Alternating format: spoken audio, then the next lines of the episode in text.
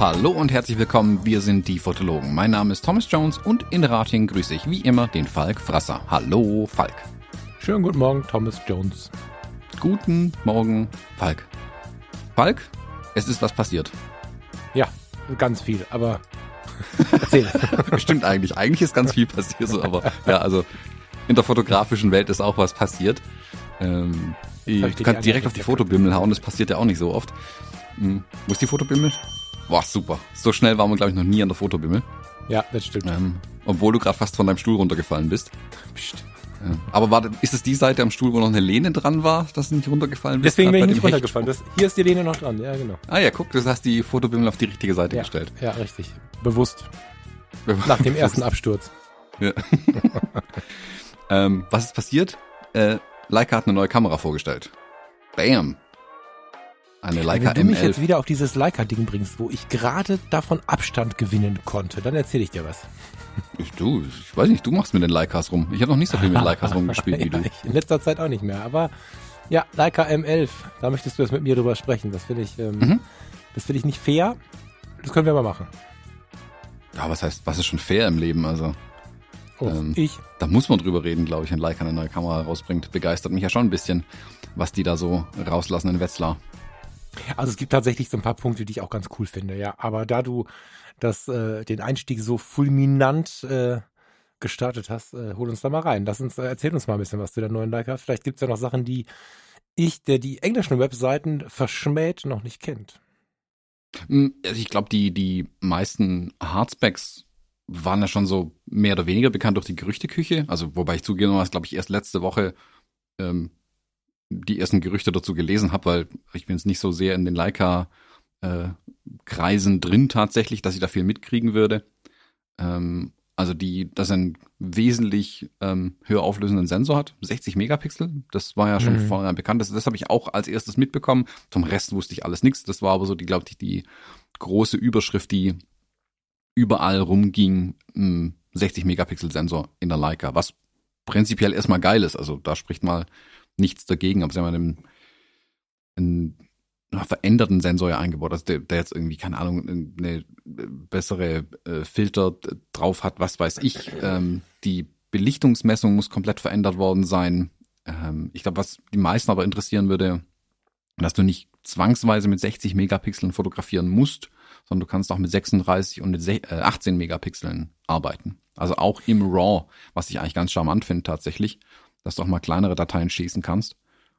Das war die große Diskussion, die wir alle hatten, als du die, äh, was heißt du, du hast die ja nicht vorgestellt als einziger Mensch auf der Welt, aber als wir hier im Podcast über die GFX 100 gesprochen haben. Mhm. Eigentlich kam es bei der GFX 50 wieder, diese Frage nach, warum können wir denn nicht kleinere Dateien bekommen und uns äh, auch im RAW quasi aussuchen, was wir da bekommen. Finde ich ziemlich schlau, tatsächlich. Also das ist so eines äh, der, der eines der Dinge, die mich wirklich, ich gucke gerade mal, 60, 36, 18, die mich wirklich rocken. Ja, 18, hm, Reicht völlig ich hätte fast aus. noch was dazwischen haben wollen, aber ja, 36 wäre, glaube ich, mein, mein Ding der Wahl. Also ich stelle immer wieder fest, dass ich noch nie so zufrieden war wie mit den 30 Megapixeln der, der jetzigen Kamera. Finde ich extrem gut, weil bei 60 haben viele ein Hardware-Problem. Und bei 18 kannst du nicht mehr so, äh, wobei da kannst du genauso croppen, ne? wenn ich überlege, dass ich mit 6 Megapixeln schon, schon gute Fotos gemacht habe. Ja. ja. Also auch 18 Megapixel sind für die meisten Sachen ausreichend irgendwie. Also ich würde es vermutlich jetzt auch nicht unbedingt machen, einfach im, in Anbetracht dessen, wie lang meine Bilder vielleicht mal halten sollen, wenn man den Anspruch hat. Hm. Dann würde ich mindestens mit 36 arbeiten. Aber weißt du, wenn du jetzt keine Ahnung, ähm, irgendeinen Scheiß bei eBay verkaufst, ist natürlich schon angenehm, wenn du einfach kurz mit 18 Megapixeln das JPEG schießen kannst. Das wirst nach zwei Wochen eh weg. Ja, ähm, ja total. Da für solche Sachen, da nehme ich auch ganz, ganz gerne den S-Modus in meinen Fujifilm-Kameras und mache da sehr, mhm. sehr kleine, kompakte ähm, JPEG-Dateien, die, wo ich gar nicht mehr verkleinern muss, großartig. Und dann kann ich die direkt da reinladen. Dann ist es überschaubar. Also dafür auf jeden Fall cool. Ähm, was ich mag den, den, den, den, ich mag sehr den äh, internen zweiten Speicherkartenschacht ja. für die ängstlichen Menschen auf diesem Planeten. Das finde ich tatsächlich geil, weil mit dem zweiten Schacht ich habe über die, ich habe das gesehen und so ein bisschen drüber nachgedacht und habe dann, glaube ich, verstanden, warum ich immer gesagt habe, ich brauche keinen zweiten Schacht. Ähm, ich muss den ja auch bedienen. Eine Karte reinmachen, rausmachen, irgendwie archivieren, welche war das jetzt und so. Also das ist archivieren, aber zumindest bis, dass ich sie irgendwo runtergezogen habe. Ähm, ich glaube, das war mein größtes Problem, dass ich keine Lust habe, über zwei Datensätze nachzudenken. Wenn ich aber, und ich fotografiere nicht mehr so, als dass ich Riesenkarten brauche. Also mir reichen 200 Bilder, die ich machen kann auf einer Karte, locker aus und dann wechselt zur Not die Karte. Aber wenn ich dann jetzt bei der, bei der Leica würde ich, glaube ich, automatisch sogar auf 64 Gigabyte Karten runtergehen. Und dann hätte ich ähm, für so wichtige Kisten einfach die Sicherheit oder die hohe Wahrscheinlichkeit, dass der Kram in der, Kam in der Kamera gesichert ist. Verstehe ich doch so, oder? Also die Kamera schiebt das, was ich mache, nochmal in den internen Speicher, oder? Das weiß ich nicht genau. Man kann es vielleicht einstellen, aber ich habe es so verstanden, dass es, dass du, also dass du wählen kannst. Also wenn du keine SD-Karte drin hast, kannst du auf den internen Speicher fotografieren. Ob sie beides kann, also Backup-Funktion. Ja, also Leica selber schreibt, für eine hohe Datensicherheit sorgt der 64 Gigabyte große interne Speicher. Das habe ich jetzt so verstanden. Also Datensicherheit. Ja, dann so wird es sicherlich eine Backup-Funktion haben. Also denke ich genau, auch, dass ne? es haben wird. Macht ja so. Sinn. Wobei ich mir, so. ich bin ehrlich, das stelle ich mir schwieriger vor, als einen zweiten Kartenschacht zu haben. Weil dann hast dann schiebst Karte 1 rein, ähm, fotografierst, nimmst die Karte raus, machst irgendwas mit den Bildern, dann vergisst du eine Woche lang, gehst wieder fotografieren und dann weißt nicht, ah shit, habe ich die Daten jetzt schon gesichert oder nicht. Also hättest du einen zweiten Schacht, nimmst klein. die Karte raus. Ja, ja. Also, der, Speicher, der Speicher äh, ist ein bisschen klein. Ähm, oh, nö, 64 Gigabyte ist okay, glaube ich. Also wie gesagt, für. Naja, wenn er wenn er größer wäre, müsste ich äh, mir diese Sorgen nicht machen. Aber, aber hast auch deswegen habe ich gerade auch Ding gesagt, dass jetzt Zeit. Ja, also, das Ding ist aber auch mit einer Leica M wirst du vermutlich, also nee, nicht wirst du, aber werden die meisten vermutlich nicht so viele Bilder machen wie wie mit so einer Turbomaschine mit tausendfach Autofokus und Kram. Ich vermute, dass da weniger, also bei mir würden da mehr weniger Bilder drauf landen. Und insofern wird es für mich ausreichen, aber ich bin da echt kein Standard, ne? Ich also nee, kann man nicht als Standard nehmen, aber ich finde es schön, dass es überhaupt da ist. Also es ist eine eine schöne Sache, finde ich. Und ich finde auch, dass man so eine gewisse, gerade jetzt wieder mehr von außen, ne? Also ich habe mich ja wirklich wieder ein bisschen mehr wegbewegt. So, erstens sind die Kaufpreise halt vielleicht verständlich, aber halt krass. Und es gibt halt verschiedene Gründe, warum ich irgendwie sage, naja gut, also da kann ich in zehn Jahren nochmal gucken. Was ich schön finde, ist dieses, diese Message, ja, also drei verschiedene Auflösungen ist eine Message, USB-C ist eine Message, Jetzt für die Android-Leute natürlich nicht ganz so schön, aber zum Thema Modernisierung ist auch die letzte Zeile bei Leica in dieser punktuellen Auflösung, äh, Aufzählung eine Message. Zertifiziertes Apple Made for iPhone und iPad Zubehör. da geht's gar nicht darum, das kann man auch diskutieren, dass so cool ist, die Windows-Leute auszusperren. Sind sie ausgesperrt? Nee, sie sind nicht ausgesperrt, aber sie sind zumindest nicht auf dem Thron. Ne? Ähm, da kann man natürlich drüber diskutieren, aber es zeigt halt, äh, eine gewisse Entwicklung in, in, in, in Richtung digitaler Zukunft und so. Und diesen Beigeschmack finde ich sympathisch. Hm. Ja, ich finde also generell, die Kamera macht einen super Eindruck. Also was da an die, so die Hardfacts dran ist, ich sag, dieses mit dem internen Speicher, hätte es mich vor zwei Jahren gefragt, hätte ich gesagt, ja gut, Speicher kostet nichts, rein da damit. Ähm, das gilt mittlerweile nicht mehr. A, kostet Speicher wieder und ist halt sauschwer verfügbar ähm, nach wie vor. Deswegen bin ich gespannt, ob sie sich da nicht mit ein Ei gelegt haben, weil die Kamera haben sie bestimmt nicht erst letzte Woche angefangen zu entwickeln. Das wird schon eine Weile laufen und bis dann irgendwann festgelegt, dass das Ding jetzt den internen Speicher hat. Und mhm. bei dem, was hm. gerade am Halbleitermarkt abgeht, gut, Leica hat die Margen, um da ordentlich einzukaufen. Das wird die nicht umbringen, aber wenn die Teile nicht verfügbar sind, sind sie nicht verfügbar. Punkt. Mhm. Also ob sie jetzt mhm. die Kamera dann tatsächlich in der Stückzahl bauen können, aber die werden sich sicherlich was gesichert haben. Ähm, weil mit 64 Gigabyte bist du halt auch in der Range, wo viele von den Smartphones und sowas sind. Also das ist viel Konkurrenz am, am Markt einfach für die, für den Speicher. Ähm, ich hoffe, dass du das sich, dass da der Leica-Einkauf gut gearbeitet hat und sich möglichst viel gesichert hat schon eine Weile, weil sonst kannst die, ist die Kamera ewig nicht verfügbar. Man leidet da selbst Fujifilm nach wie vor drunter, dass viele von den Kameras einfach pauschal ausverkauft sind, weil die einfach nicht hinterherkommen mit der Produktion, weil du keine Teile am Markt bekommst, ohne mhm. dass du den Preis in völlig utopische Höhen ähm, hochtreibst, wenn du die Teile haben willst. Also mich gespannt, wie sie das machen, weil sie noch mal eine Komponente einfach mehr drin haben. Ähm, mal schauen. Was ich ganz interessant finde tatsächlich an der Kamera, ähm, sind die Änderungen, wo sie ein bisschen von dem weggegangen sind, was bisher Standard war. Und ich bin jetzt ähm, nicht im Leica harten Kern irgendwie drin, gar nicht. Leica-Versum. Ähm, Im Leica-Versum. Im Wetzlar-Versum. Ja. Was ich interessant finde, was ich ja, ob ich ja so super charmant fand an den Leicas, also A, die sind ja sehr, sehr schwer. Das fand ich nicht ganz so charmant, weil sie mir zu schwer waren eigentlich. Ich glaube, das haben sie jetzt auch erkannt, haben die Kamera leichter gemacht. Ich hatte vorhin mal irgendwo eine Zahl gesehen, wie viel Prozent jetzt leichter ist. Egal, was sie geändert haben, sind, ähm, also es ist immer noch ein Magnesiumgehäuse, aber die Boden und die äh, Topplate oben ähm, sind jetzt nicht mehr aus Messing, sondern aus Aluminium. Mhm. Was prinzipiell überhaupt kein Problem ist. Also Aluminium ist ja ein super Material. Das ist auch leichter wie Messing auf jeden Fall. Mich würde aber interessieren und äh, liebe Leica-Menschen da draußen, ähm, schickt uns gerne einen Kommentar dazu, wie ihr das findet, dass die nicht mehr aus Messing ist. Weil das für mich, also selbst für mich als nicht Leica-Fan in Anführungszeichen, dachte ich mir immer, boah, geil, dass das Ding halt aus Messing ist, ist schon cool irgendwie. Ähm, wenn sich dann die, an, das an der, äh, dem schwarzen Lack langsam abnutzt oder diese Lenny Kravitz Special Edition und dann drunter das Messing rauskommt, sieht halt schon geil aus irgendwie. Also ist so, mhm. Punkt. Äh, kann man nicht drüber diskutieren. Also mit mir nicht, ich finde das super. Dafür brauchst du aber, glaube ich, auch diese lackierte Version, ne?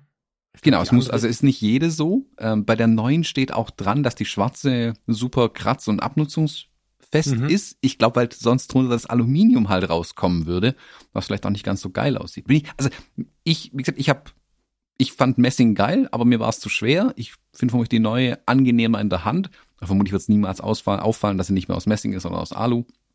Ähm, mich würde aber interessieren, wie die Leica-Leute äh, darüber denken tatsächlich. Ob das irgendwie ein Showstopper ist, weil, also es gibt ja so mancher Hersteller führt irgendeine Verbesserung ein, die er total gut findet und die Leute zünden dir fast das Werk an am Ende, weil du einfach was angefasst hast, was ein, ein Sakrileg war irgendwie und hattest die das vielleicht gar nicht Porsche auf damals wo sie den, den Spiegelei Porsche nicht mehr verkauft bekommen haben, obwohl das ein total geiles Auto war. Bis heute kriegst du den zum Gebrauchswagenpreis eines Golfes, während alle anderen Porsches unbezahlbar sind. Ja, ja. ja, ja. Also es gibt ja. ja immer wieder so Ideen, wo du denkst, hey, du hast echt eine gute Idee und in der Realität kommt es vielleicht gar nicht gut an. Aber das ist auch funktional tatsächlich ein Problem irgendwie. Also wo Apple den SD-Kartenslot an den ähm, Laptops weggelassen hat. Das fanden die irgendwie super, weil ja scheinbar kein Mensch mehr SD-Karten braucht. Aber alle, die mit so einem Ding arbeiten, brauchen einen SD-Kartenslot. So, also das war blöd zum Beispiel. Den haben sie jetzt mittlerweile wieder hingemacht, weil sie es selbst auch erkannt haben. Mhm. Also bin ja, ich mal bin gespannt. Ich gespannt. Ja. ja. Wobei ich mir das, das, also ich glaube, und da, das ist jetzt Glauben, ne? Das ist kein Wissen. Aber wenn ich das richtig gesehen habe auf meiner kleinen Reise durch die Leica-Welt, gibt es ja auch zwei Typen Leica-Fotografen. Einmal die, wie der, wie der Fotomo, der mir ja dann auch die ähm, M240 zur Verfügung gestellt hat. Da hängt die Leica halt an der Anhängerkupplung und fährt mit durchs Leben und sieht halt echt aus, als wenn da schon ähm, ein, ein halbes Konzertvolk auf Rock am Ring drüber gelatscht ist so. Und da ist es auch gewünscht, dass sie Patina hat und so. Und es gibt die, wo sie in der roten Samtbox äh, in der Vitrine oder im Schrank wartet und dann äh, vor der Benutzung abpoliert wird und so ich weiß nicht, welche, welche Gruppe stärker ist. Kann ich dir nicht sagen. Ich glaube, dass die, die gut darauf aufpassen, stärker sind und dass sie, dass die, ähm, dass dieser Wunsch nach diesem Patina-Ding vielleicht gar nicht mehr so da ist, weil, also ich schlussfolger das aus denen, die ich gesehen habe, und ich schlussfolger das daraus, dass diese lackierte Version ja auch irgendwie nicht so präsent war. Die kam dann irgendwann dazu, wenn ich das richtig gesehen habe, als, als Angebot, aber ich weiß gar nicht, wir können bei der M10 mal gucken. Ich, siehst du, da, da merkst du schon ein bisschen, ein bisschen raus. Naja, wie gesagt, es ist. Schwarz lackiert, genau, es steht halt dabei. Schwarz lackiert oder schwarz verchromt. Ja. Genau, und es, es ist halt wirklich dieses Ding, es macht vermutlich am Ende vom Tag gar keinen Unterschied. Und vermutlich hat, hat jemand, der an der M10 schon, keine Ahnung, die, wie viele Jahre, die er schon in der Hand hat, ähm, das Messing auch noch nicht rausgeschafft. Aber mhm. es ist halt so, weißt du, meine Leica muss aus Messing sein. Punkt. Darüber diskutiere ich nicht. Also könnte ich mir vorstellen, ich kann es wirklich nicht einschätzen. Ähm, gebt mir da mhm. gerne Feedback dazu. Ich fand, als ich das gelesen habe, war ich überrascht, muss ich zugeben. Mm. So, das, damit hätte ich nicht gerechnet. Ähm, weil, also Fujifilm hat ja mit der X100-Serie den Move gemacht hin zum Aluminium als Optimierung, Verbesserung. Das war ja vorher ein Magnesium-Kunststoff-Irgendwas-Gehäuse. Und jetzt ist es dieses hochwertige Aluminium, was in der X100V dran ist. Und die Leica ist jetzt aus dem gleichen Material. Also ist die Frage, hat Leica da jetzt einen Schritt nach unten gemacht von dem Messing oder einen Schritt nach oben? Ich find's gut. Ich find's einen mhm. bewussten Schritt zu sagen, hey, das Ding ist immer noch zu schwer, wir machen es ein bisschen leichter, damit es angenehmer ähm, damit, äh, wird damit zu arbeiten irgendwie. Also. Ja, ja, total. Ich, also mich würde auch interessieren, was jetzt diese, diese, diese Apple-Ansage mit den Leuten macht tatsächlich. Also wenn ihr Lust habt, ein bisschen zu diskutieren. Ähm, ich ähm, finde, also ich persönlich finde das, finde das halt gut, dass es so ist, dass es das gibt. Ich finde aber nicht gut, dass sie sich immer so, dass du es dir aussuchen musst. Also es gibt ja immer noch Automarken und jetzt offensichtlich auch Kameramarken, die dir äh, vorgeben, mit was das System kompatibel ist. Das wird zwar weniger, aber ich finde, das ist ein Schritt in die richtige Richtung. Ähm, wenn es nicht so ist, dass es nur Apple äh, betrifft, dann hätte man es anders formulieren können. Weißt du? Also, dass, dass dieses zertifizierte Apple-Zubehör, das ist ja bei Apple so eine Besonderheit, dass es das gibt, ist ja schön und gut. Manche könnten jetzt auch lesen, ich kann es mit Android gar nicht bedienen. Das ist ja nicht so. Mhm. Ne, das ist so ein bisschen vom Wording her. Habe ich schon überlegt, ob es da vielleicht sogar irgendwelche Zusammenarbeiten neuerdings gibt. Ich meine, früher war Leica bei Huawei. Huawei ist ja so ein bisschen. Gibt, laufen die überhaupt noch? Gibt es die noch, die Telefone? Ich weiß das gar nicht. Hm, Huawei dürfte auf dem amerikanischen Markt nicht mehr verkauft werden und die haben ja, glaube ich, auch kein Android mehr. Ich glaube, die treten gerade ein bisschen zurück. Weil, also in dem, in dem Behind the Scenes sind die sicherlich noch aktiv, aber ich weiß nicht, ob die noch Smartphones haben. However, wenn diese Zusammenarbeit enden würde, hat, ist Leica ja quasi frei. Ne? Und vielleicht ist das auch eine sanfte Ankündigung schon. Ist jetzt sicherlich eine gewagte These, aber so richtig fern der Welt ist das nicht, finde ich. Hm. Also das MFI-Programm steht ja jedem frei, da mitzumachen. Also Made for iPhone, mhm. ähm, diese Kompatibilität anzuzeigen. Du musst halt bestimmte Auflagen erfüllen, dann der Hardware muss halt damit tatsächlich funktionieren am Ende des Tages. Aber es ist halt so ein bisschen Qualitätsmerkmal. Du findest oftmals auch diese MFI-Sachen dann in den Apple Stores. Ich weiß mhm. nicht, also eine, eine Leica, so dumm das klingt, ich könnte mir vorstellen, dass eine, du eine Leica irgendwann in einem Apple Store kaufen kannst. Ähm, den Schulterschluss könnte ich mir tatsächlich vorstellen, weil die Marken zueinander passen. Sind beides super ja, ja, genau. hochwertige, dazu, relativ. Dazu, genau. Und dazu also, muss aber was passieren, nämlich äh, wie jetzt auch, äh, dass die, dass die halt eine Schnittstelle hinbekommen und eine Modernität in die Klasse, in diesen klassischen ähm, Kubus äh, in Richtung Apple hinkriegen. Also da muss schon äh, ein bisschen was gehen, aber jetzt mit USB-C und und und diesem, das, das ist halt so ein Schritt in die Richtung. Bin ich gespannt. Du hast recht. Das mhm. würde sich gut machen und ähm, auch wenn das jetzt nicht meine, tja, das ist nicht der übliche Shop, in dem ich einkaufe, aber in so einem Apple Store, ähm, Online-Shop oder auch im Apple Store selber, wenn da die Geräte, also auch was die Preisschilder angeht, sind die ja jetzt ähm, so hoch angesiedelt, dass sie zueinander passen und durchaus gegenseitig ähm, die Käufer parat halten für den jeweils anderen, ja.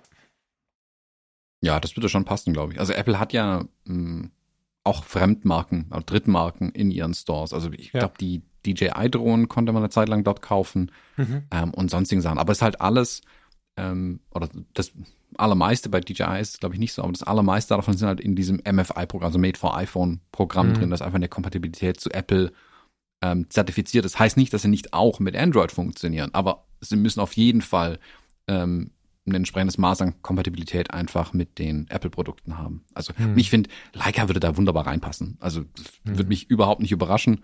Ich glaube, dass die damit ähm, ganz gut fahren würden tatsächlich. Also ich weiß nicht, ob es Leica will. Ich könnte mir fast vorstellen, dass Apple es möchte, weil das natürlich schon auch ein bisschen ähm, man sich mit Leica, also dem der Marke Leica ein Stück weit ja auch schmücken kann, so wie sich viele ja mit mhm. Apple schmücken auch. Und deswegen ja, würden ja. die ganz gut zusammenpassen. Bin ich mal gespannt, was sie da draus machen. Wobei ich das, also ich habe diese Welt so emotional erlebt und irgendwie ist die Apple-Welt das manchmal auch auf eine andere, subtilere Art und Weise. Ich kann mir vorstellen, dass beim Anhören äh, unserer Spekulationen hier draußen jetzt gerade 150 Leute völlig am Rad drehen. weil, weil das natürlich auch, wenn du jetzt mal fünf Jahre zurückschaust, fünf reichen, glaube ich, aus. Wenn du vor fünf Jahren, was war, war denn vor fünf Jahren die M? Jetzt rede ich was. Vergiss es. Aber einige Jahre zuvor hättest du mal sagen müssen, Leica geht zum Apple Store. Weißt du, das ist halt, für die Hardcore-Fans wahrscheinlich, eine, also weiß ich nicht genau, aber ich kann mir vorstellen, dass das jetzt inneren Aufruhr macht und dass jetzt äh, Menschen beim Zuhören irgendwie einen Hals haben. Ja. Hm. Spannend. Ja, finde ich tatsächlich sehr interessant, ja. ja. Bin ich gespannt. Hm, ich habe noch zwei Punkte an der Leica, die ich tatsächlich spannend fand. Oh, gerne. Ähm, also was, ich weiß nicht, ob das damit, ob es die Entscheidung beeinflusst hat oder ob es ähm, ein Nutzen aus der Entscheidung ist, auf das Aluminiumgehäuse zu gehen sie haben die Bodenplatte komplett verändert. Also bisher, was ich ja archaisch fand irgendwie. Du musstest ja die komplette Bodenplatte bei einer Leica abschrauben, um an Batterie und SD-Karte ranzukommen. Was ich mir, mhm. was einfach relativ umständlich aussah, aber aus meinem Workflow raus, dass ich halt tatsächlich hin und wieder auch mal die Speicherkarte äh, wechseln muss oder die Batterie, wenn du halt den ganzen Tag irgendwo fotografierst. Mhm. Mhm. Wenn du es gewohnt bist, ist es vermutlich kein Problem mehr. Und wenn du es eher als eine Hobby-Freizeitkamera verwendest, vermutlich sowieso gar kein Thema. So, Punkt. Ich, ich fand's charmant, weil es halt an die alten Leicas an, äh, anlehnt irgendwie, wo du deine Filmrolle halt musstest du ja irgendwo reinbekommen, da musste halt die Bodenplatte weg dafür. Ähm, witzig, interessant, aber ist halt so Retro-Charme ein bisschen, aber hat keine Retro-Funktion, also hat keine gute Funktion, deswegen ist ich fand es mhm. eher umständlich. Die mhm. neue Bodenplatte ist jetzt so, dass unten so ein Hebel dran, ähnlich wie an der SL2, äh, mit dem du die Batterie lösen kannst und dann kommst du auch direkt an den SD-Kartenschacht dran. Also es ist keine abnehmbare Bodenplatte mehr. Mhm. Ähm, Finde ich super interessant. Ähm, haben natürlich den Akku geändert, auch da, keine Ahnung, aber ich glaube bei einer was 8300 Euro teuren Kamera ist jetzt nochmal zwei, drei neue Akkus kaufen nicht so das große Problem. Das sollte im Budget irgendwie machbar sein. Äh, interessant, aber finde ich eine schlaue Veränderung. Also macht mir die Kamera sofort sympathischer, weil sie damit ein bisschen mehr in meinen Workflow reinpasst, tatsächlich. Ja, total. Ähm, auch alles irgendwie mutig, ne? Ich habe jetzt gerade gesehen, während du davon erzählt hast, äh, Akku rein, raus und so. Ich habe das tatsächlich jetzt relativ anstrengend empfunden. Das hat, wenn man von Entschleunigung so spricht, was ja viele tun bei Leica, und das war ja auch mit mein Hauptpunkt, den ich da gesehen habe, hat das sicherlich was für sich. Ähm, aber ich, ich finde es irgendwie auch mutig, weil das sind alles so Punkte, die ein bisschen Zauber nehmen könnten, aber vielleicht überschätze ich das jetzt auch mit dem Zaubern. Vielleicht kann man das auch gut annehmen, keine Ahnung. Also ich finde es gut. Mm, ich habe jetzt mal eine Frage hier zu dem Visoflex 2, der mir angezeigt worden ist. Ähm, hast du das gesehen? Im Store gibt es, es gab ja diesen Leica Visoflex immer, das ist ja die, dieser diese elektronische. Suche zum Aufstecken. Gen genau, und jetzt ist mir gerade angezeigt worden, äh, passend dazu, Visoflex 2. 690 Euro ist natürlich eine Ansage. Ich persönlich hm. kannte den noch nicht. Ist der jetzt neu gekommen? Weißt du da was? Ah, im März 22. Nee. Warte. Finde ich ähm, völlig überschaubar. Bei der Sigma FP kostet er auch 649 Euro. Ehrlich? Also, okay. Ja. Also ich finde halt, ähm, dass, dass der die Kamera ähm, noch nutzbarer macht, weil achtsam fotografieren, damit entspannen, sich finden, alles das, was ich bei Fotografie gut nach oben hebe und irgendwie in meiner fotografischen Welt ja so wichtig finde, das ist alles schön und gut. Aber es ist natürlich gut, wenn eine Kamera für 8.500 Euro auch noch anders einsetzbar ist. Und ich persönlich habe mit dem Visoflex gedacht, okay, das vervollständigt das Gerät nochmal deutlich weil es einfach, äh, man kann den Messsucher noch so sehr lieben und es gibt auch viele Leica-User, die sagen, das äh, will ich nicht haben. Es macht nur Sinn mit dem Messsucher und so.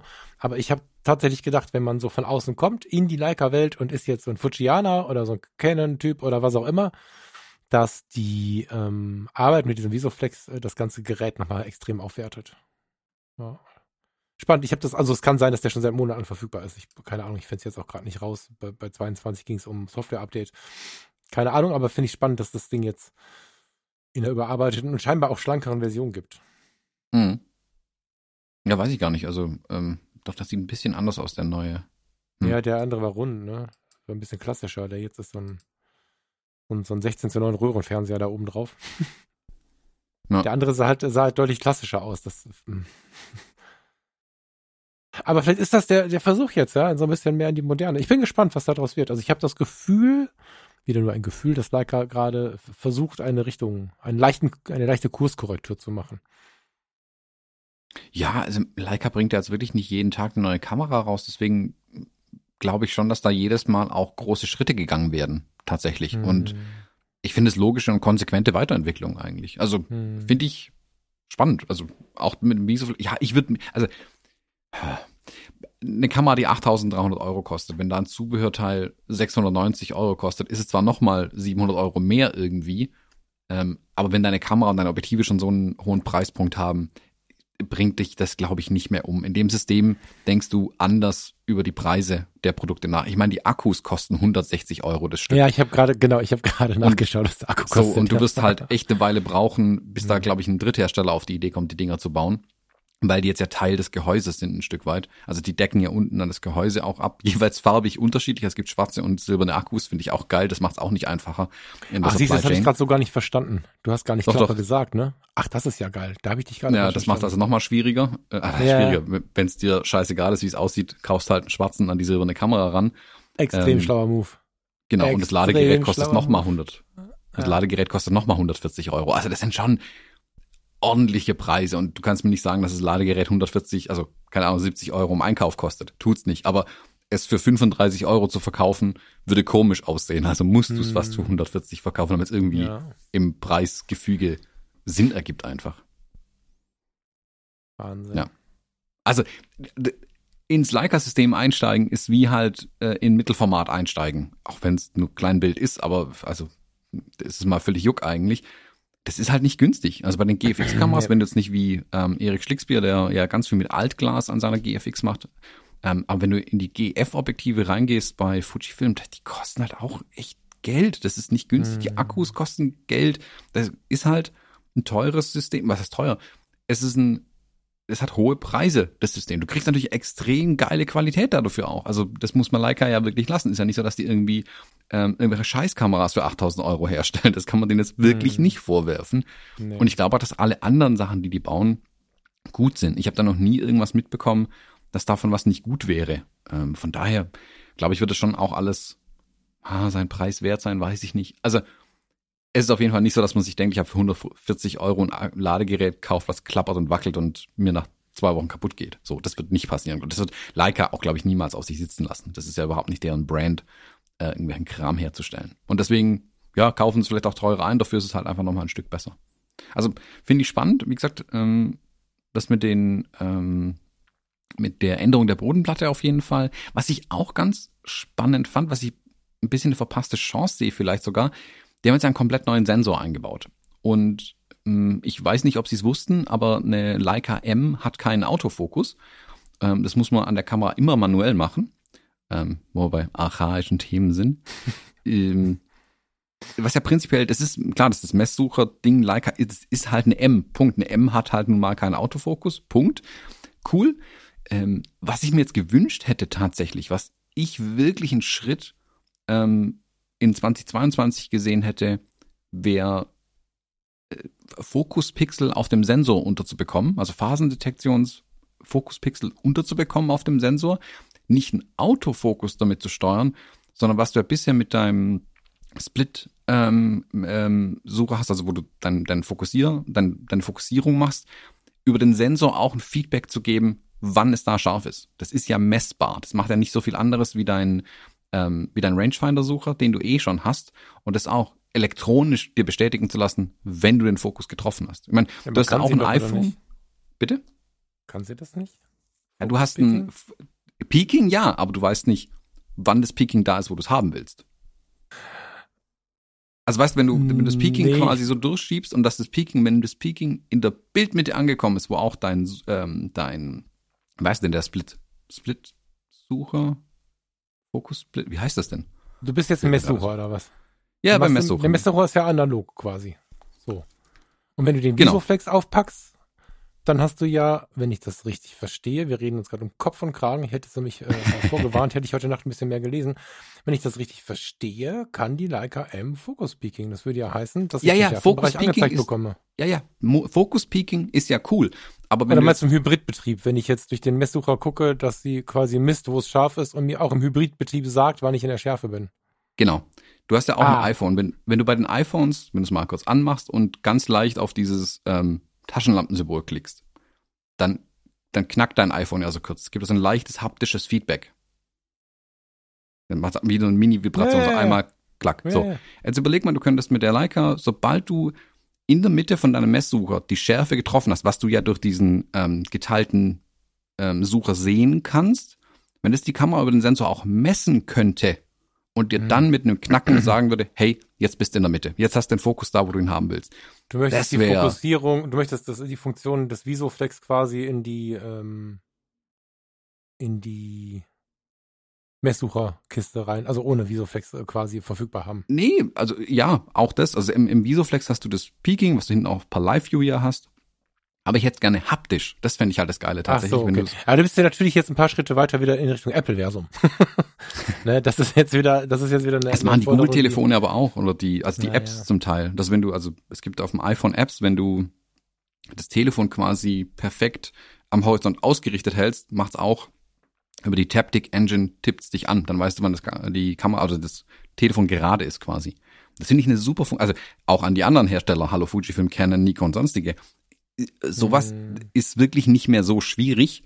Ähm, aber das würde eure Kameras nochmal ein ganzes Stück weit mehr in die moderne Zeit holen, wenn man solche Sachen nutzbar machen könnte. Es muss ja nicht immer alles mit KI und Scheiß sein, aber so Kleinigkeiten wären halt auch schon ganz geil. Und ja, ich mache mit Kamera, ja viel mit dem manuellen Fokus. Das stimmt schon. Wenn ich drüber nachdenke mit dem mit dem Metacon, wenn ich da jetzt so, eine, so ein haptisches Feedback hätte, das wäre schon ziemlich, ähm, äh, das wäre schon ziemlich magisch. Das wäre schon ganz schön geil. Das stimmt. Ne, die Spiegelreflexen, da kannst du es ja optisch machen. Ja, also aber du hast ja die Haptik finde ich schon spannend. Genau, ich meine, nee, nee, Spiegelreflex, nicht Spiegellose. Bei den Spiegellosen konntest du ja die Fokuspunkte, wenn du sie manuell eingestellt hattest und du manuell fokussiert hast und du hast ähm, unter dem Fokuspunkt Schärfe erreicht, leuchten die ja zum Teil rot auf. Ich ja. weiß nicht, welche Kameras das alle gemacht haben. Und das eben nicht nur optisch, sondern auch durch das hm. Taptic ähm, ja, an der ja. Kamera weiterbringen. Das wäre halt eine feine Sache noch. Also so, da finde ich, da ist noch Potenzial da. Also hallo Kamerahersteller, wenn ihr mehr Ideen braucht, meldet euch bei mir, ähm, wo man da hätte hingehen können. Bei den mhm. anderen, ah, oh, da ist es nice to have vielleicht. Bei Leica, weil es eben eine rein manuell fokussierende Kamera ist, wäre es ein sehr konsequenter Schritt für mich gewesen. Also was wäre auf mhm. meiner Wunschliste gewesen, ähm, in die Kamera einzubringen. Aber gibt ja bestimmt noch mal eine M12 in was wieder fünf Jahren oder so. Mhm. Können wir jetzt irgendwie kurz, hast du nicht noch was von Fuji mitgebracht oder so? Also ich möchte jetzt nicht wieder in den Gedanken kommen, doch über Leica nachzudenken. Das ist für mich jetzt eigentlich erstmal abgefrühstückt. Und eigentlich, das ist halt diese, diese emotionale äh, Magie, diese, diese Marke. Es hat nichts mit Vernunft zu tun. Es gibt auch eigentlich gar keinen Grund, äh, jetzt gerade äh, wieder da so interessiert hinzuschauen. Klar ist das jetzt eine coole neue Kamera. Will ich gar nicht anders sagen. Voll gut, viele schöne Ideen dabei. Ich finde äh, tatsächlich auch das Ding mit den Megapixeln und so äh, extrem reizvoll, aber 8.350 Euro plus 5.000 Euro Objektiv. Ähm, und so einen richtigen vernünftigen Grund gibt's halt nicht, da jetzt genau hinzuschauen. Deswegen würde ich jetzt gerne kurz das Fenster des Leica Store schließen und äh, dich bitten, mal irgendwas von Fuji auf den Tisch zu holen oder so, damit wir da mal von wegkommen. Oder von mir aus auch was ganz anderes. Aber ich, ich möchte jetzt nicht mehr, ich stehe für dieses Gespräch nicht mehr zur Verfügung. Okay, abschließend ein Wort äh, zur Leica. Ich habe gerade die M11-Seite nebenher so ein bisschen durchgeklickt und mir die Bildstrecken hier angeschaut von, äh, von wem war es denn? Hieß der? Ah, Gonzalo Fonseca. Ähm, eine ganz schöne Bildstrecke hier aus äh, Portu Portugal mitgebracht. Und da ist unten ein Bild von der Leica. Es geht gar nicht um die Bildstrecke. Und unten ist ein Bild von der Leica. Da ist ein 35 Millimeter Objektiv drauf. Die Leica-Leute wissen schon, wie es heißt. Ich habe aber gerade gelesen, ein APO Bummikron. ein Bummikron. Es ist natürlich ein Summikron, aber ähm, ich, ich brauche dringend eine Brille, glaube ich einfach. Ein Bummikron. Das wäre geil, wenn irgendein China-Hersteller ein, ein Bummikron bauen würde. So aus Versehen. Würde, ja. Ja. ja. Das würde ich sofort kaufen, einfach um es haben zu wollen. Ein Bummikron. Ja, also, ähm, Leica hat eine neue Kamera gebaut. Hm, können wir auch vielleicht ähm, rüberwechseln? Äh, Fujifilm hat auch neue Sachen gebaut. um ja, dann. Da, ja, da bin ich nicht so in Gefahr, wieder viel Geld auszugeben. Das ist super. Ich ähm, erzähl mal. Hm, ich habe. Ähm, du bist auf der ähm, Jagd, ne? Irgendwann willst du mich zurückholen. Ich weiß, aber noch. Ja, ich weiß nicht. Also ich hatte ja kürzlich, mit wem hatte ich denn das Gespräch? Ah nee, ich ja hier bei den Kollegen von äh, fotopodcast.de.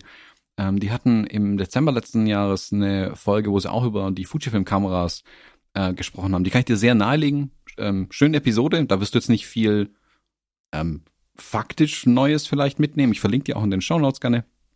Aber das Gespräch fand ich interessant, ähm, wie sie über die Fujifilm gesprochen haben, dass es halt auch so eine ähm, Entspannung in der Fotografie einfach äh, für ihn ist, mit diesen Fujifilm-Kameras zu fotografieren, was ja viele berichten, dass es mit den Fujifilms gegenüber anderen Herstellern so eine, dass eine Verbindung mit der Kamera auch einfach viele hinbekommen und sagen, wow, das macht Spaß, das, oder das entspannt mich, mit der Kamera zu arbeiten. Ähm, fand ich da ganz spannend rein. Verlinke ich euch in den Show Notes, könnt ihr gerne rein. Sehr gerne. Aber das mhm. ist ja äh, mein liebstes Thema, warum ich auch mich immer noch ein bisschen wundere, dass Fujifilm und ich nicht ähm, dauerhaft gematcht haben, weil ich ja genau das suche. Bei Canon, fairerweise, das, äh, was es mir am wenigsten gibt, ist der Buddy. Ne? Ich, du siehst ja, wie ich, wie ich Canon jetzt nutze. Ich äh, nutze zum 90 Prozent das Mitacon, was ja wieder dann ziemlich erlebnisorientiert unterwegs ist, aber ähm, wenn ich jetzt da das 50 mm L fürs RF-System drauf hätte, hätte ich die Kamera schon verkauft, glaube ich. Das ist tatsächlich, ähm, es ist tatsächlich so, dass die Kamerahersteller bis jetzt äh, alle, nee, nicht alle, viele, ähm, die Menschen, die das entweder das besondere Erlebnis haben wollen oder äh, irgendwie entspannt gechillt sein wollen, nicht so verbissen arbeiten wollen und so. Da gibt's halt die Leica und die Fujis, die, die, äh, ich lebe die jetzt auch bewusst in einen Topf, die das ein bisschen anders machen. Die das Ding ähm,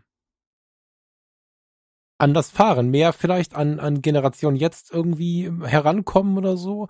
Du hast ja mit, mit Ben auch gesprochen, glaube ich, ne? Ähm, vom Moment deiner Geschichte. Äh, mit dem hatte ich es ja auch über die äh, Canons und Leicas und Kram und tja. Mhm. Der, ähm, der ist ja auch so unterwegs. Spannend.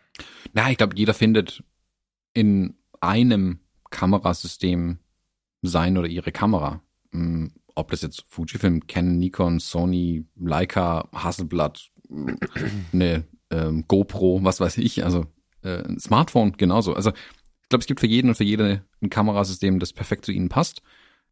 Aber es muss nicht Fujifilm sein. Also da bin ich schon auch schon lange davon weg. Aber ich fand es interessant, das Gespräch. Also hör mal rein. Ich glaube, für dich könnte das ganz das interessant sein. Ja, ja, zeig mir das mal. Das Worauf ich aber eigentlich raus wollte, ähm, ich habe mir ja letztes Jahr ähm, das XF18 geholt von Fujifilm, von dem ich ja nachhaltig begeistert bin. Mhm. Und mittlerweile ist ja das XF33 das neue auch verfügbar, was jetzt auch seit, glaube ich, drei Wochen offiziell meins ist. Also meins kam endlich ähm, geliefert. Auch da Lieferrückstände ohne Ende wohl.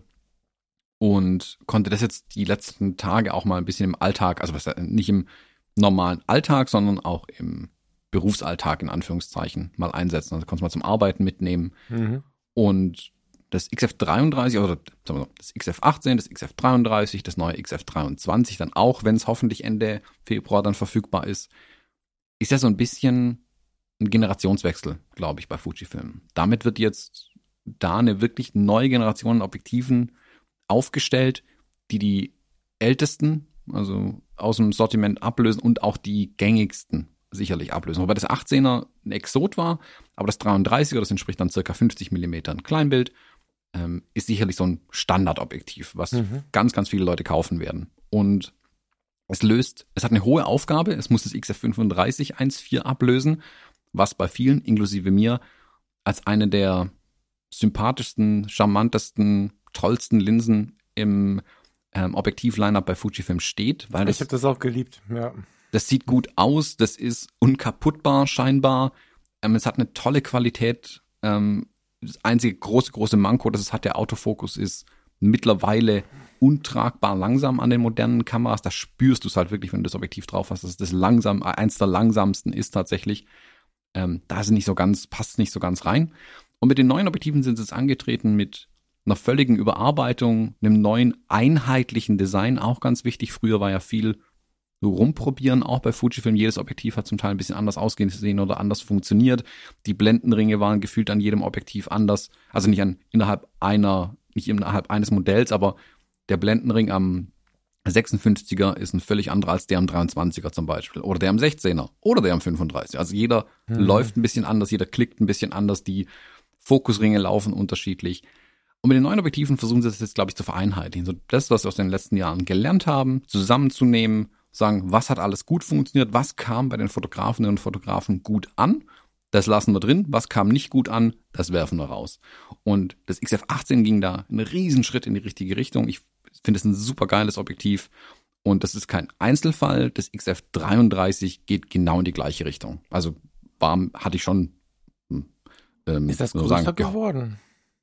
Ja, ja, das ist definitiv größer. Also ich habe es jetzt also gerade leider nicht hier. Suche hier, es sieht massiv größer aus. Und wenn ich eine Kritik äußern darf, ich irgendwann nach, nach, wenn ich irgendwann nach Fuji komme, genau, ich bin voll im Pott hier, wenn ich irgendwann zu Fuji-Film, aus welchen Gründen auch immer, mich zurücklaufe, verlaufen lasse, verführen lasse, was auch immer, ich würde, wie, wie kommt man denn auf die Idee, die meistgeliebteste Gegenlichtblende so sehr zu verschlimmbessern? Die Gegenlichtblende von dem 35er war teilweise für Menschen der Grund, warum sie das 35er genutzt haben. Weil sie ne, es gibt ja so eine ähm, eckige Blende, ähm, eine Streulichtblende nach wie vor. Kostet halt extra. Ich suche gerade mal ein Bild. Ich sehe halt nur diesen. Ach, guck mal da. Genau, also sie hat den so einen runden Ach, Plastikbecher ja. dabei, aber als Zubehörteil gibt es diese eckige Blende, die ich auf meinen auch meistens drauf habe. Ja, ja, genau. Okay, jetzt sehe ich Mit denen du sie auch Fall sicherer abstellen kannst. Das ist ja für mich mit der Hauptgrund, dass es eben nicht so der Schwerpunkt des Objektivs nicht so hoch liegt, wenn es auf dem Tisch steht, sondern dass der runterkommt und die schwere ähm, Streulichtblende tut dann noch ihr Übriges dazu, dass es sehr stabil steht, wenn du es in, in die Tasche reinwirfst oder auf dem Tisch stehen hast oder so. Und es ist es wird dadurch kürzer, wesentlich kürzer nochmal das Objektiv. Ja, ich sehe es gerade aus Aluminium, bla, zu, optionales Zubehör, die Gegenlichtblende, XF, mhm. bla bla bla aus Aluminium, passt auch fürs 23, wenn ich das so richtig lese. Kann er nicht genau. sein. Doch, Doch, 23? Ja, so sehr vereinheitlichen sie das in Zukunft. Vernünftig. Ah, die kostet richtig mhm. Geld, oder? Die war früher schon teuer. Hast du die kostet ab 70 Euro oder so. ja. Gibt's aber, kriegst exakt das gleiche Ding für, glaub, 20 Euro ähm, bei Amazon. Also. Ja, ja, ich hatte für die X100 hatte ich auch so ein irgendwen. Genau. CC, ja. CCPT, also, was weiß ich, wie sie hießen, ja. Was das 33er nicht kann, ist so charmant aussehen wie das 35er. Punkt. Da braucht man nicht drüber reden. Das 35er mhm. wird immer charmanter aussehen an der X Pro 3 oder an der X Pro 1, vielleicht sogar noch mehr. Ähm, ist es andere schöner. Aber was die Bildqualität angeht, was das Arbeiten mit dem Ding angeht, Hut ab. Das 33er ähm, hat die letzten zwei Wochen große Schritte dahin gemacht, mich wieder zu der Brennweite zu führen, weg von den 18. Mhm. Ähm, und mir eine neue Liebe für die Brennweite wieder gezeigt. Und wirklich, das Ding ist knackscharf, super schnell, erfüllt alle, hakt alle Boxen ab, die ich irgendwie hatte, was das Objektiv können muss. Ist wetterfest, ähm, die Ringe laufen super. Die, ich sehe gerade ähm, ein paar ähm, schöne Porträts mit dem Ding, das ist tatsächlich schick, ja. ja. Also es ist wirklich super. Mhm. Äh, mhm. Man sagt dem 35er so einen eigenen Charme in den Bildern auch nach, dass es Charakter hat. Mhm. Ja, Komma, schon okay. Ähm, vieles also, mag sein. Für mich zählt aber halt zu einem Großteil eben die Arbeit, die ich damit mache. Und ich habe mich gescheut in den letzten, ähm, im letzten Jahr, glaube ich, oder letzten anderthalb vermutlich schon, mit dem 3514 zu arbeiten, tatsächlich. Weil es mir einfach zu langsam war, dann hat es den Fokus wieder nicht getroffen, weil es zu langsam war. Ähm, das hat mir nicht mehr so viel Freude gemacht, mit dem Objektiv zu arbeiten. Ich habe ganz, ganz viel mit dem 35 F2 gearbeitet dann. A, weil es wetterfest war, weil der Fokus rasend schnell ist und weil es super klein ist auch. Das macht natürlich auch nochmal mehr Spaß, wenn du nicht so viel rumschleppen mhm. musst. Ähm, das 33er ist größer, schwerer, aber ist auch wetterfest. Aber der Fokus sitzt halt jedes Mal. Du kannst deinen Continuous Fokus mit der Gesichtserkennung an der XT4 lässt den Finger halb durchgedrückt oder über das Backbutton Focusing, lässt die Kamera nachführen.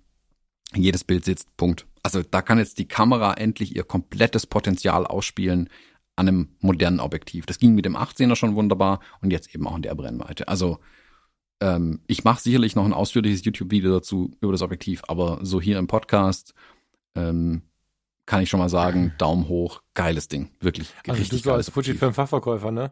Ähm, wie nah kannst du denn daran? Ich gucke mir gerade ein paar Bildstrecken an und die sind mitunter echt nah dran. Also zumindest sieht es auf dem Foto so aus, mhm. da steht aber nichts dazu dabei. Hat das irgendwie so ein, so ein, so ein B-Promi, äh, wie heißt das? Äh, Makrobereich irgendwie. 30 hm, Zentimeter kannst du, ab Sensor. Was ist das für ein Abbildungsmaßstab dann?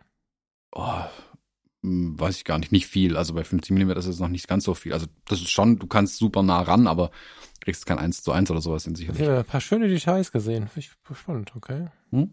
Also ich habe gestern ähm, Porträts gemacht ähm, und es war in einem, in einem Büro und ich habe dann ein paar so ich sag mal, Mut- und Stimmungsbilder noch ein bisschen eingefangen, so über den Schreibtisch drüber fotografiert, wenn jemand gearbeitet hat, so mit ähm, den Kugelschreibern im Vordergrund, und im Hintergrund siehst du halt die Menschen arbeiten und so.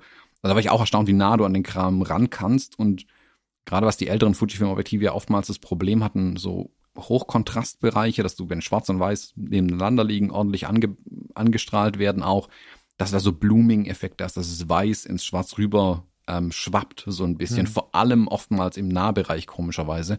Mhm. Und hast du gar nicht mehr. Super mhm. perfekt getrennte Kanten da, wo sie sein sollen. Ähm, wunderschönes Bokeh auch. Also die Linse oder das Objektiv ist ein perfektes Arbeitstier. Also wenn du mit der Kamera arbeiten willst, ist es perfekt. Kannst natürlich auch hobbymäßig damit fotografieren und funktioniert es genauso wunderbar. Ähm, die anderen, wenn du bisher eine X Pro 1 hast, brauchst du es nicht. Das bietet dir keinen Vorteil zum Beispiel. Da kannst du genauso mit einem XF35 weiterarbeiten. Die beiden ergänzen sich wunderbar. Wenn du aber eine mhm. XT4 hast, eine XS10, eine X Pro 3, alle die moderne Linie, gerade selbst einmal XT3 funktioniert so wunderbar. Ich habe es hier im Video getestet mit dem 33er. Ähm, ist super, wirklich richtig, richtig geil. Also Hut ab vor dem Objektiv. Ähm, macht mir umso mehr Lust auf das neue 23er und ich hoffe auch tatsächlich, dass sie das 56er nochmal anfassen und es nicht bei dem 50er, bei dem 50-1-0 belassen, sondern 56-1-2 oder meinetwegen sogar 1-4 machen, wäre mir egal. Aber ein 56 äh, Millimeter Objektiv mit der Technik drin ähm, würde ich direkt ungesehen kaufen. Weil, also jetzt haben sie es, für mich haben sie es mit dem zweiten Objektiv jetzt bewiesen, dass es für andere Brennweiten genauso hinbekommen wie bei dem 18er. Das ist kein Einzelfall. Das werden richtig mhm. geile Objektive werden jetzt. Kannst du für, ich habe die Diskussion oder die Frage immer, immer, immer wieder gehört. Deswegen sei doch so lieb und äh, geh doch mal auf dieses, warum denn 33 Millimeter ein? Und was fehlt mir? Und ich habe tatsächlich ähm, mich unterhalten, wo es dann hieß, ah, ich glaube, das kaufe ich mir nicht, da weiß ich ja nicht so genau, ob ich mit der Brennweite klarkomme und so.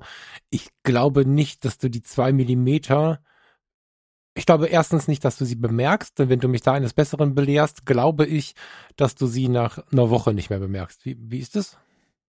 Also ich würde sie im, im Leben nicht bemerken, glaube ich. Mhm. Ähm, wie gesagt, also zwischen dem 56er und dem 50er, da merkst ein bisschen den Unterschied. Tatsächlich. Mhm. Ich bin ehrlich, ich fand es auf jeden Fall einen Schritt, also die zwei Millimeter runter zu gehen, fand ich die bessere Richtung als hoch. Also ein 37er hätte mich mehr irritiert als ein 33er, weil lieber habe ich ein bisschen mehr auf dem Bild, dass ich dann mhm. wieder wegkroppen kann. Haha. Ich glaube tatsächlich, dass die 33 Millimeter ein Kompromiss sind. Also ich habe es bei dem 18er ja schon gesagt, ich glaube, dass Fujifilm angetreten ist und die, die festen Eckdaten für das neue Objektiv waren ähm, maximale Bildqualität, ähm, mhm. schnellstmöglicher Autofokus mhm. und dann versuchen wir das möglichst in ein kleines Gehäuse reinzubekommen. Und wir reduzieren so lange, bis man nichts mehr wegnehmen kann, ähm, ohne dass Teile rausstehen an der Seite. Und Da sind sie mit dem 18er hingekommen und das war, glaube ich, auch die Zielbrennweite. Und bei dem, ich könnte mir vorstellen, aber ich weiß es nicht, also keine Insider-Infos, ich könnte mir vorstellen, dass wir bei dem 35er vielleicht einfach nicht den, ähm, die Größe getroffen haben. Dass sie dann eben nicht die gleiche, das gleiche Filtergewinde am Ende hatten, nicht die gleiche Gegenlichtblende hätten verwenden können wie beim 23er, dass es einfach ein Ticken größer gewesen wäre. Oder was auch immer. Und dann haben sie gesagt, okay, dann nehmt zwei Millimeter Brennweite raus, wenn wir dann das Gehäuse treffen, wo wir hinwollen. Und hm. ähm, dann hast ein ähnlich großes Gehäuse. Ich glaube, das 23er und das 33 sind fast identisch von der Größe her ähm, und vom Gewicht. So könnte ich es mir vorstellen. So scheint für mich die Entwicklung sich da dahinter so ein bisschen abzuzeichnen. Wie gesagt, ohne jetzt Einblicke zu haben, aber ähm, manchmal musst du Kompromisse eingehen in der Produktentwicklung. Und ich glaube, die zwei Millimeter merkst du nach einer Woche nicht mehr. Ähm, mhm. Wenn das Objektiv jetzt aber größer wäre und eine zweite Streulichtblende hättest, wieder einen anderen Filter drauf, das würdest merken. Immer, dauerhaft. Bleibt klar, das spürst die ganze Zeit natürlich, wenn es größer ist. Und da finde ich es ein Kompromiss, den ich gerne eingehe. Die zwei Millimeter bemerke ich letzten Endes nicht. Und wie gesagt, dadurch, dass ich ja nichts verliere durch die zwei Millimeter, ich gewinne ja genau genommen ein bisschen mehr Bildausschnitt, mhm. ist, wenn man jetzt an die neueren Kameras denkt, also das XF35 war auf einer 16 Megapixel Kamera drauf äh, mit der X Pro 1. Das ist jetzt eine 26 Megapixel äh, Kamera, an der ich dran habe die kannst du auch wegschneiden. Also es, ich glaube, das macht nichts aus. Das ist so eine, ähm, wie nennt man es, so eine Nischendiskussion, die eigentlich also völlig irrelevant ist irgendwie. Ich, ich habe meine Idee dahinter, wo es herkommen könnte, aber ändern tut es für mich am, am Ende des Tages nichts. Ich finde es einen tollen Kompromiss, wenn sie es da doch hingekriegt haben. Also ich habe jetzt, du, du guckst mich jetzt hier ja gerade durch das 18er zum Beispiel an und du siehst ja das Licht, was hier hinter mir ist. Mhm die Hand so drüber habe. Ich habe jetzt ganz oft diese äh, Tiffen Promist Filter zum Beispiel drauf. Und das ist natürlich ich schön, wenn fragen, ich da. Hast du aber gerade, ne?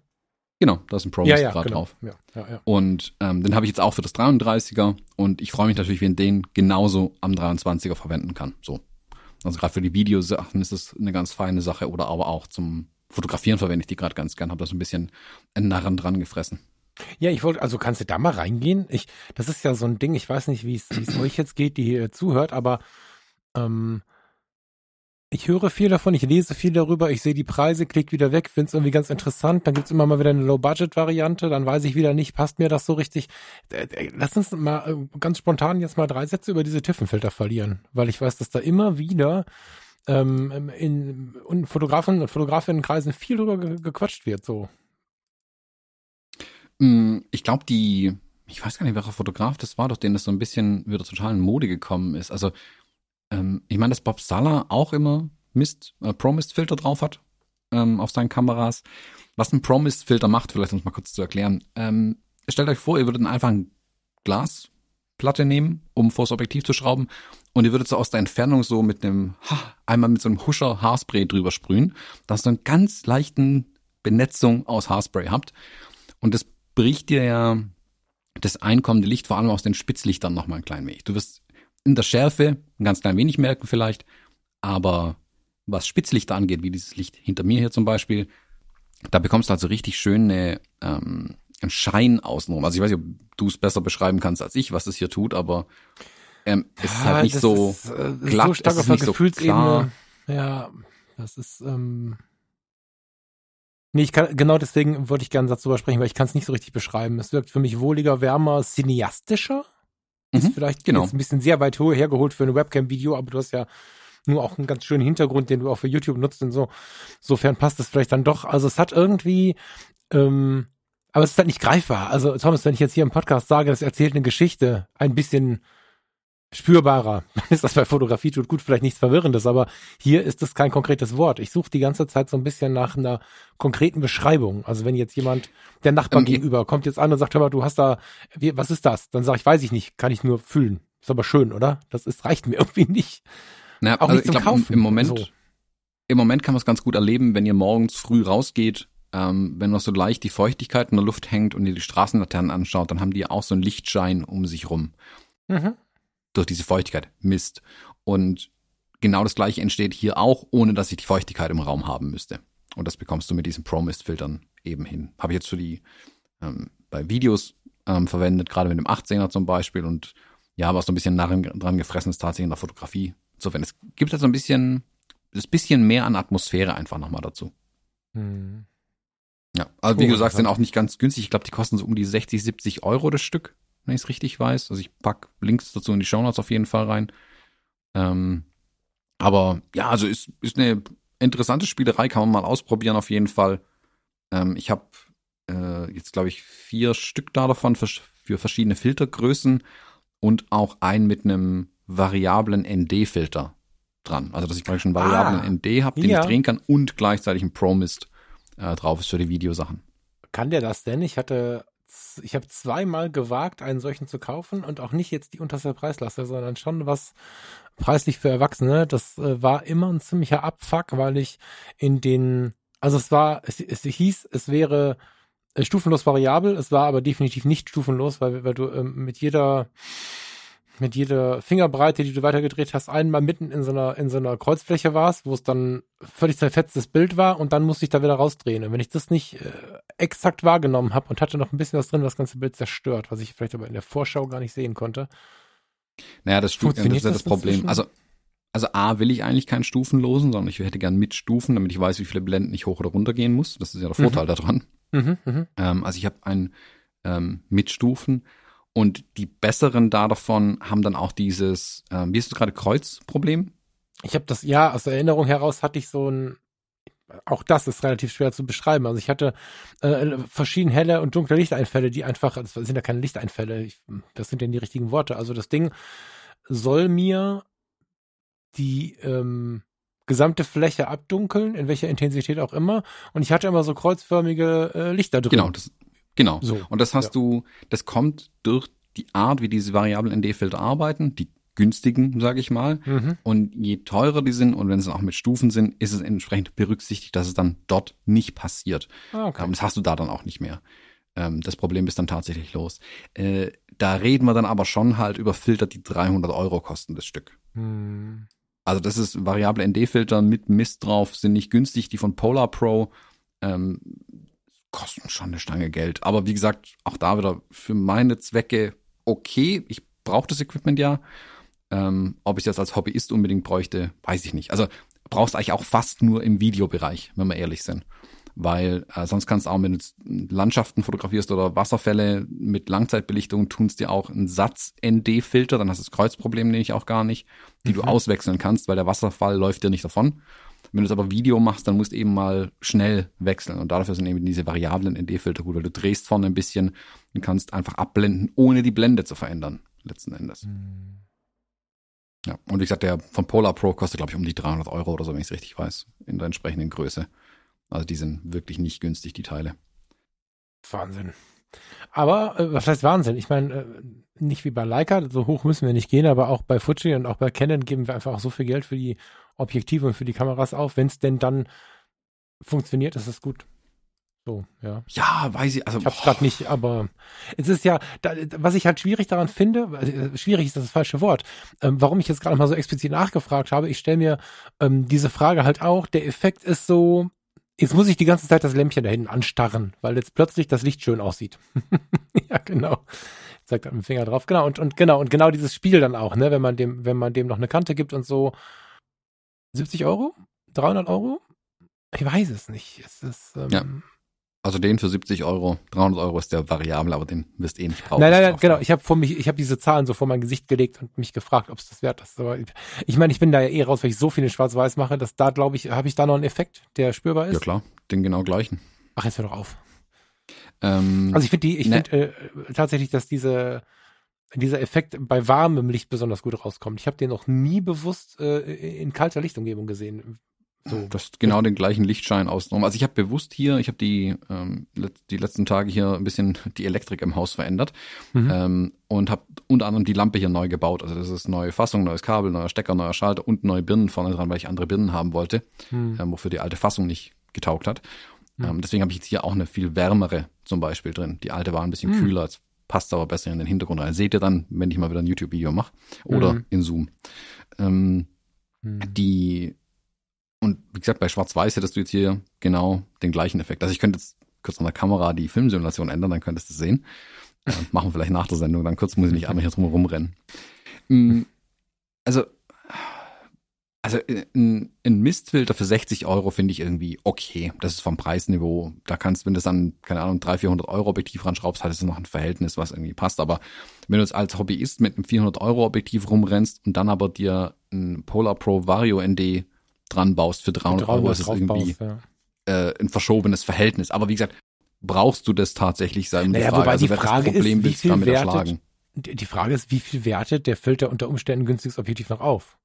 Weil äh, hm. das ist ja jetzt kein Filter, der irgendwas perfektioniert und dir äh, noch mehr Schärfe oder irgendwas gibt. Und wenn du jetzt aber. Das Gegenteil. Naja, genau. Ne? Und da ist dann wieder die Frage, warum eigentlich nicht? Ich meine, klar, fühlt sich das komisch an, für den Filter genauso viel Geld auszugeben wie fürs Objektiv. Aber, aber warum nicht? Ja, also wie du gerade sagtest, X Pro 1, 35 mm, total zerballertes Ding von früher, ein paar schöne Macken drauf und dann so ein, so ein, so ein Filter drauf.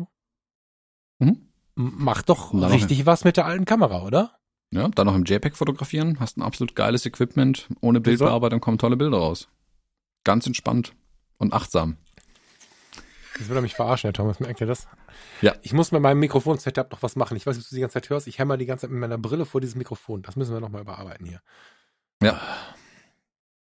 Du brauchst eine kleinere Brille. Jetzt haben die Leute so eine Idee, dass du mit einer von diesen Spaßbrillen, weißt du, die so groß ist wie DIN A4-Blätter irgendwie Puck die hier vorm Rechner sitzt. Ja. Wie Puck, Puck die, die Stubenfliege.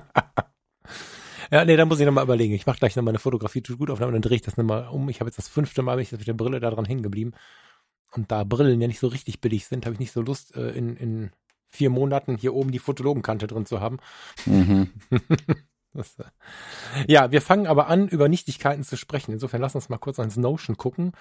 Gibt noch ein Bild der Woche? Gibt es da irgendwelche äh, Nachrichten, die du sonst zu verkünden hast? Gibt es da irgendwelche Geräte, Objektive, Geschichten? Nö. Nö, sonst nicht. Ähm, also nochmal vielleicht der Aufruf, weil es immer noch ein paar, glaube ich, die Mail nicht gelesen haben oder vielleicht verwenden sie einfach kein Capture One mehr.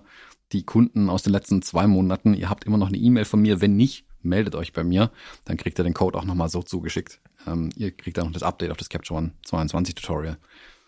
Ein paar fehlen noch. E-Mails, guck mal. Äh, wer Informationen zum Fotografie tut gut Freundeskreis, also zur Community haben möchte und die noch nicht abonniert hat, äh, der sollte die jetzt abonnieren. Die gibt es äh, im Monatsbrief. Der kam jetzt ein paar Monate nicht.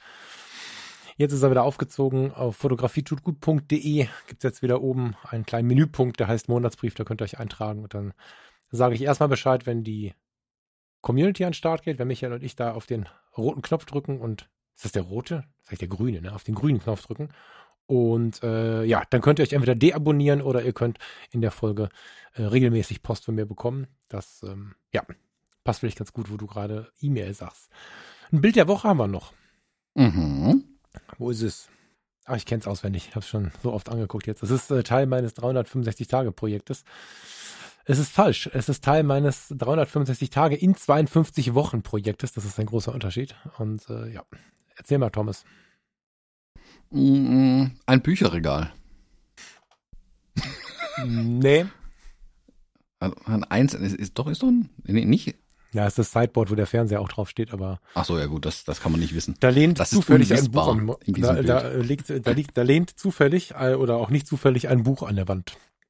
Mhm. Also man sieht einen Wecker äh, davor stehen, so ein, sieht ein bisschen oldschoolig aus, die Uhr, die da steht. Das ist eine originale Schrankuhr von einer Schrankwand von 1950. Die Schrankwand hat es nicht überlebt, ah, so die Uhr habe ich gerettet. Ja, die Uhr habe ja, ich gerettet. So Mit so aus. rechts und links, so Messing und so einem Shishi. Kann man im Schwarz-Weiß-Foto nicht so gut erkennen, aber ich liebe diese Uhr, ja. Die Uhr hat noch Messing, nicht wie diese neuen Leica-Kameras, die jetzt mit Alu ja, daherkommen. Genau, damals. Also schöne Uhr noch, mit dem Messing, wirklich tolles ja, Messing an der das Uhr. Das waren noch Zeiten, und, und im Hintergrund steht an der Raufasertapete ein New York-Buch von Steffen Böttcher. Genau. Ähm, ist eins meiner, meiner täglichen Fotos, äh, Foto, Fotos von dem, von dem Projekt und das Buch ist mir tatsächlich ähm, wieder auf, den Radar, auf das Radar gekommen. Ich habe heute die totalen Probleme mit Artikeln, ist dir schon aufgefallen? Ich habe es mhm. das zehnte Mal rumgestammelt. Also, ich habe derzeit ähm, das Buch wieder aufs Radar bekommen. Es ist ja von Oje 2015, glaube ich, ne? Ja, genau.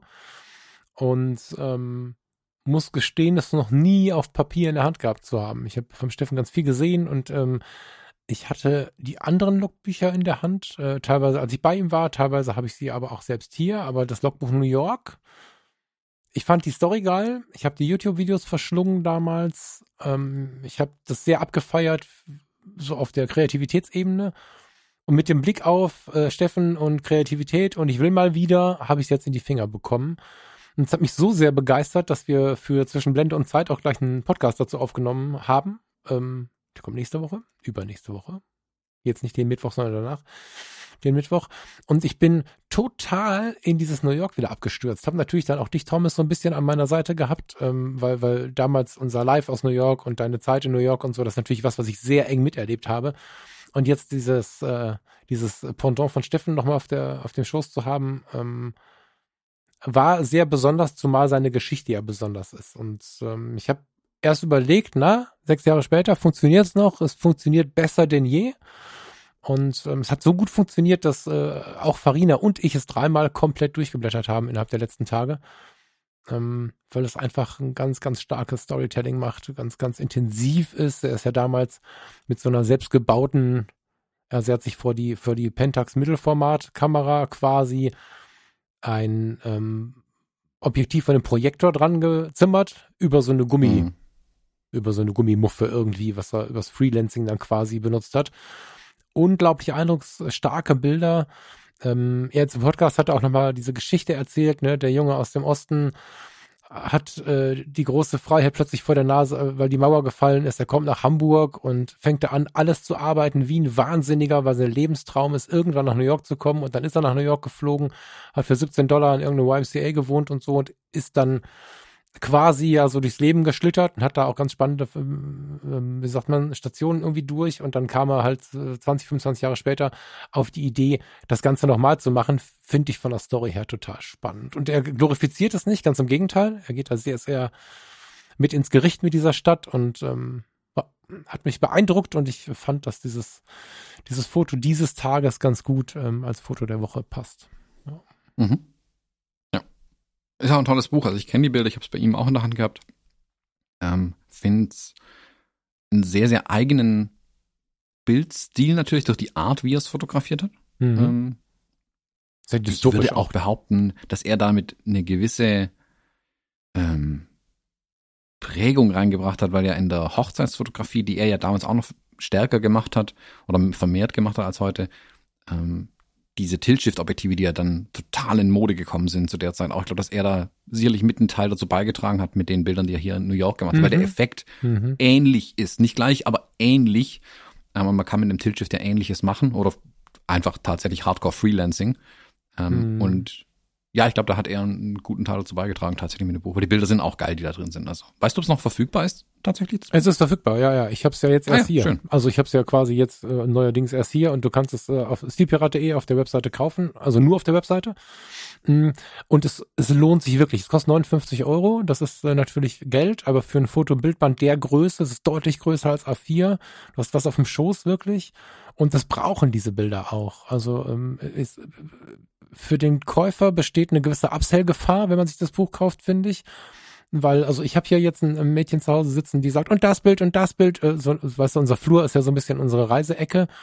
Und äh, wir waren zwar noch nicht in New York, wir werden aber irgendwann seit ein paar Monaten neugierig auf New York. Ganz interessante Entwicklung. Mich hat's ja nie so richtig gereizt. Und dann noch dieses Buch jetzt auf dem Schoß gehabt zu haben, die Prints sind halt auch im Shop verfügbar. Und wenn du dich durch das Buch durchgebastelt hast, also ich habe schon ein paar dabei, wo ich denke, ja, das wäre jetzt mal was. Äh, du hast ja deine Prints auch auf der Webseite, ne? Das ist immer. Hast du sie noch? Ja. Also nicht mehr alle, aber. Ja, der ist ja hinter dir, aber ich, ich kann den Shop nicht sehen, ich sehe nur das Bild hinter dir, genau. Mhm.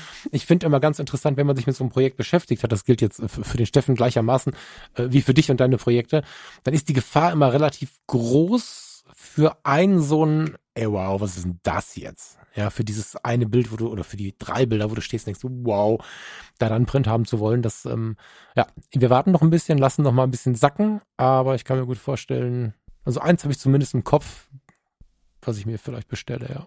Hm. Hm. Also lohnt sich, hol dir einfach den Prinz, auf jeden Fall. Ähm, ich finde, das ist, wertet so eine Bude extrem auf. Ähm, so große Prints, was heißt groß? Also wertet so eine Bude 30, extrem auf. Was glaubst du, wo wir wohnen? Nö, ich, ich finde es einfach schön, ähm, solche Bilder an die, an die Wände zu hängen tatsächlich. Also ja, ja, wie, gesagt, wie gesagt, wenn, da, wenn ich aber sehe, dass eine Wohnung an sich toll eingerichtet ist und dann hängt da für knapp 20 Euro dieses irgendein so Ikea-Plakat an den Wänden, das finde ich so, ah, also es ist halt hm. auch weit weg von Individualität, glaube ich. Ähm, du weißt aber schon, was in meiner Schallplattenecke über meinem äh, Schallplattensessel hängt, ne? Ja, mag sein. Äh, verändert meine Meinung dazu aber nicht. Dein ähm, Bild. Achso, also ja, dann ist ja gut. Ist, nein, es ist nicht dein, es ist ja gelogen. Es ist das Bild, was du mitgebracht hast. Insofern hast du das ja gar nicht ähm, dein Geschenk. Genau, also dein New York äh, den du mir da geschenkt hast, hängt auch nach wie vor neben meinem Schreibtisch. Ähm, ja, also ich finde es lohnt sich, solche Prints zu kaufen, weil die siehst auch nicht überall. Also, gesagt, das ist das Erste, worauf die Leute äh, mich eigentlich ansprechen, wenn sie hier in die, äh, ins Haus reinkommen. Die Prints, die an den Wänden hängen. Mhm. Weil ich ja mhm. da wirklich jetzt viel hängen habe, auch mittlerweile. Ja. Ähm, und ja, lohnt sich auf jeden Fall. Also sei es die eigenen oder andere Prints aufzuhängen. Ja. Ja, ja. Also schaut an an Steffen, das war eine geile Nummer. Ich habe im Podcast aus dem herauskitzeln dürfen, dass das ähm, Logbuch Australien noch so ein bisschen im Hinterkopf steht. Australien, Neuseeland, mal gucken in diese Richtung geschaut. Da kommt wohl noch was. Fand ich ganz gut, weil ich natürlich auch so ein bisschen im Hinterkopf hatte, Steffen, mir fehlt deine sehr kreative Art und Weise, so, das ist ein bisschen was, was ich auch von ganz vielen Hörerinnen und Hörern gerade höre, weil natürlich auch ganz viele Fragen, was ist denn jetzt mit dem Mindglass Podcast und äh, warum macht ihr nicht weiter? Und da kommen so ganz viele Fragen und in diesen Fragen ist ganz oft auch drin, was ist mit dem mit dem Steffen, der so ganz verrückte Sachen macht und so. Deswegen ist mir das ursprünglich jetzt tatsächlich auf den Schoß geraten und ähm, ja, in dem Gespräch kam raus, dass das wohl auf der Ebene auch weitergeht. Das fand ich sehr schön. Ja, schön, super. Nun gut, Foto der Woche habe ich direkt ein bisschen Werbung gemacht. Das war jetzt gar nicht so das äh, die, die erste Intention, aber die mache ich mit einem ganz, ganz guten Gewissen und ohne da einen Euro für zu kriegen, weil ich das einfach großartig finde. Das ist verfügbar, also es sei denn, der Thomas hat jetzt gerade das letzte gekauft, das weiß ich nicht, aber das ist für 59 Euro auf steelpirat.de verfügbar. Sehr schön. Wunderbar. Tschüss. Soll ich sagen? Tschüss. Bis nächste Woche. Schönes Wochenende. Wir äh, hören uns. Ciao, ciao.